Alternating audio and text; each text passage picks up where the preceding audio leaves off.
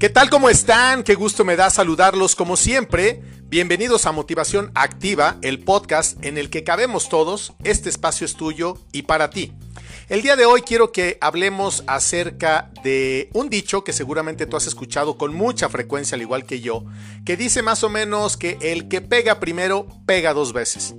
La verdad es que cuando yo lo escuchaba de chavito no tenía tan clara la concepción como que a qué se refería, ya sabes, queriendo entender a los adultos, queriendo crecer, queriendo ser adulto, después ya lo que quieres es mejor volver a ser chavo o a ser niño, pero la verdad las cosas es que el tiempo no se detiene y cada uno nos encontramos en este momento cronológicamente en la edad que Dios nos ha permitido tener. Pero volviendo al origen de, del dicho, de que el que pega primero pega dos veces, creo que desafortunadamente lo hemos malentendido.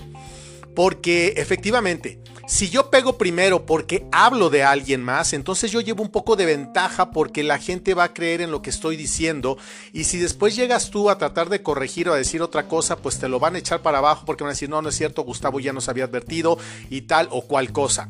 Pasa en trabajos, pasa en religiones, pasa en política, pasa en sociedad, pasa en familia, con los hijos, con los hermanos, con los primos. Generalmente en tu primer círculo es donde empezamos a ver cuál es el valor que tiene el de que pega primero pega dos veces. Yo solamente tengo un hermano, pero hay quienes tienen ocho o nueve hermanos o están acostumbrados a tener unas familias como más grandes. Entonces de pronto me contaban o yo veía cómo podía desarrollarse incluso una competencia entre ellos, pues para ver quién era el favorito de papá o de mamá o quién era más listo, quién era más gandalla, quién era más mentiroso, ¿sabes? De acuerdo a la personalidad de cada uno, que dicho de paso, bueno, pues todos recibieron o en teoría recibieron los mismos valores, la educación, etcétera, pero cada uno va teniendo su propia personalidad que creo que puede ser un tema para el próximo episodio. Pero lo cierto es que si fuera para, para cosas buenas, el hecho que el que pega primero pega dos veces, entonces estaría padrísimo, porque si yo estoy generando solamente cosas buenas y positivas en favor de todas las personas, de todas las gentes y de todas las circunstancias, entonces quiere decir que voy a estar generando a mi alrededor y por donde quiera que yo vaya una vibración alta. ¿Esto qué quiere decir? Que voy a ser positivo, que voy a ser bueno. Esto no indica que yo no tenga problemas, que no esté pasando por una circunstancia complicada o difícil, no, por supuesto que no. Todos tenemos retos todos los días. Mira, dicen que cuando el, mar se encuentra en calma es lo peor que puede pasar. No porque dices, híjole, o, viene una tormenta o qué está pasando. Hay ocasiones en que el mar está en calma, pero no dura mucho tiempo. Por lo general viene una ola, después viene otra. Olvídate cuando viene un ciclón, un huracán o estas cosas, bueno, pues trastorna totalmente eh, el entorno. Y sucede exactamente lo mismo con las personas, con los seres humanos. De pronto parece que la vida es plana, ¿no? Dices, híjole, pues mi vida es como aburrida, es como muy mecánica, te levantas, te bañas, te vas a trabajar o a la universidad o lo que sea. Bueno, ahorita con el tema de la pandemia, todavía aquí en el año 2021, en los inicios, estamos entrampados en ella. Entonces no puedes salir, no puedes reunirte con tus amigos, no puedes viajar, no puedes hacer muchas cosas que a lo mejor antes estábamos acostumbrados a hacer y que quizás también no nos dábamos cuenta de lo importante que era tener salud y tener esa libertad de poder cruzar fronteras y, vaya, ya no digas fronteras, aunque sea de tu casa a la casa de tu vecino. Ahorita la verdad es que sí hemos entendido a través de una circunstancia tan complicada y que no sabemos cuánto va a terminar el verdadero valor de la libertad. Pero entonces, cuando tú escuches o te digan o pienses que el que pega primero pega dos veces, piensa que debes de hacerlo a favor de, no en contra de. O sea, qué terrible que tú seas el primero que hable mal de alguien, que es el primero que descalifique a alguien, que es el primero que critique a alguien, que es el que deje de hacer algo que le corresponde hacer, que es el primero, ¿sabes? Y así puedo enumerarte absolutamente todo. Todos los seres humanos, independientemente de la edad, de la posición económica, de la cultura, de la formación, de la ideología, de la creencia política, eh, religiosa, etcétera, etcétera, todos tenemos obligaciones, obligaciones como personas, como seres humanos, como ciudadanos, como miembros de una comunidad, de una iglesia, de tu cuadra. O sea, y de verdad, no sé por qué de pronto tenemos la idea que solamente la gente rica es feliz. La gente rica en teoría la que más infeliz es, porque no saben si las personas que están a su lado están con ellos por lo que son o por lo que representan o lo que pueden hacer en favor de los demás, que no es malo, pues yo creo que al final del día todos tenemos como, como que ese miedo, pero pensaba yo un día, a ver, ¿qué tal que de pronto yo despierto en un castillo, en Buckingham, y que entonces yo soy este, el sucesor de la corona, y que tengo un castillo eh, para irme de fines de semana que tiene 40 habitaciones o hay otro que tiene 300 y que siempre anda gente cuidándome y que me da miedo hasta tomarme un vaso de agua porque no sé si me van a envenenar o van a atentar en contra mi vida, ¿sabes? O sea, todos son responsabilidades, un monarca, un rey, un presidente, este, vaya, qué sé yo, todo mundo tiene responsabilidades.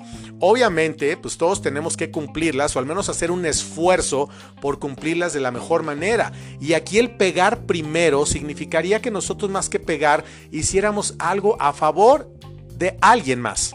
Una obra buena en cadena va a generar otra obra buena, porque cuando a ti te hace alguien un favor, te sientes como con la deuda moral, ¿sabes? De hacerle el favor a alguien más, porque no sería justo como ese pasaje en el que se cuenta que a alguien le perdonan una deuda importante, que era una deuda muy grande, me parece que era un rey y entonces eh, lo dejan ir antes de apresarlo, quitarle sus pocos bienes que le quedaban y entonces al, al salir se encuentra con otra persona que le debía muchísimo menos que lo que él debía y entonces él en vez de hacer lo mismo, seguir el mismo ejemplo con esa cadena de favores, manda a la cárcel a esa otra persona. Y cuando el rey, que fue el que le hizo ese favor, se entera, lo llama y lo mete al calabozo, porque vino, finalmente así es, y no es karma, es justicia divina.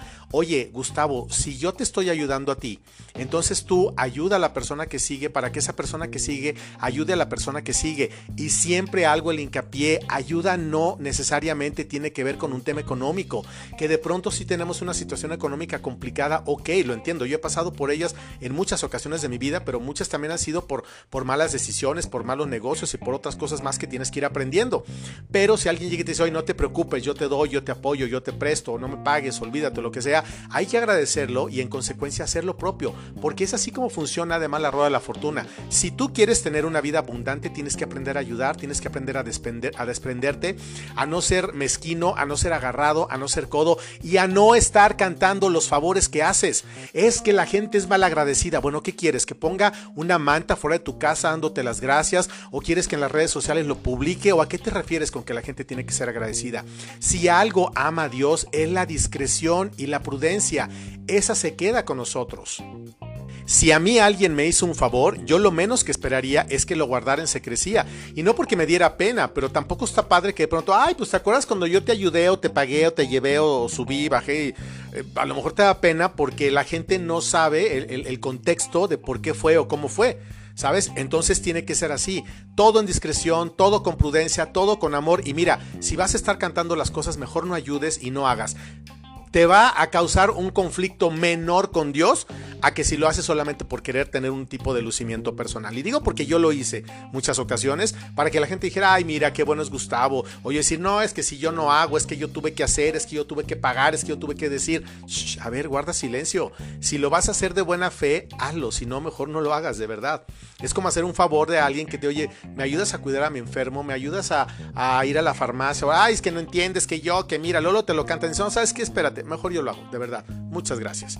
Entonces, el que pega primero pega dos veces, pues puede ser que sí, dependiendo de cuál sea la intención y como a qué tipo de golpe se refiera. Si es un golpe de suerte, de amor, de empatía, de ayuda, pues yo quiero pegar primero todos los días. Quiero ser el primero que salude, quiero ser el primero que le cede el paso a alguien en la calle, quiero ser el primero que sea empático con alguien que no tenga trabajo en este momento, que tenga un enfermo o que mil cosas más, ¿sabes? Ni siquiera tenemos que tener grandes cosas para hacer grandes obras. Esto lo hemos hablado en otros momentos. Las obras más pequeñas son las que tienen mucho más valor a Dios, como cuando Jesús de Nazaret les comentaba a sus apóstoles que había un hombre rico que había llegado a, había ido a, dar una ofrenda muy grande y, llegó una, una viuda que solamente tenía una moneda y fue la que dio.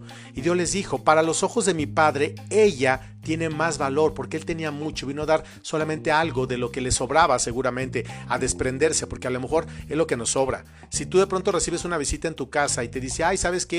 Está haciendo mucho frío, no traje chamarra, me prestas una, busca la más vieja, lo que no vas a usar. Y aparte te da unas, ay, es la favorita mía y que no sé cuánto, como pensando, porque seguro no regresa. Porque aparte somos buenos para no regresar las cosas, es una muy mala costumbre que tenemos. Entonces Dios siempre dice, da lo mejor. La Madre Teresa de Calcuta lo decía, hay que dar hasta que duela, hasta que duela, hasta que duela.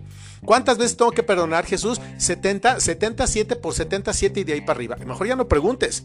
Entonces vamos a ser los primeros en pegar, pero para que sean puras cosas buenas y tú vas a estar generando para ti, para tu vida, para tu familia y para tu entorno puras cosas buenas, que a lo mejor de pronto no las ves o no las percibes pero que te aseguro que va a llegar un momento el que vas a necesitar de la gracia y de la misericordia de Dios, del mundo o de lo que sea. Ahorita si votas dices, no, bueno, pero si yo tengo una mansión que vale 200 millones de dólares y tengo mil millones en el banco y tengo salud y estoy joven y estoy fuerte y estoy guapo y puedo hacer lo que me pegue la gana. Bueno, mañana las cosas pueden ser total y absolutamente diferentes. Como de películas de terror, ¿sabes? Que dicen, ¿en qué momento yo llegué aquí? Bueno, no lo sé, pero estás ahí. Entonces hay que hacer muchas cosas buenas, hay que pegar primero para tener mucho muchas reservas en esa cuenta del cielo, que es la cuenta celestial, para que cuando haga falta Dios diga, a ver, aquí tengo todo esto, voy a hacer un retiro en tu favor y ahí te va.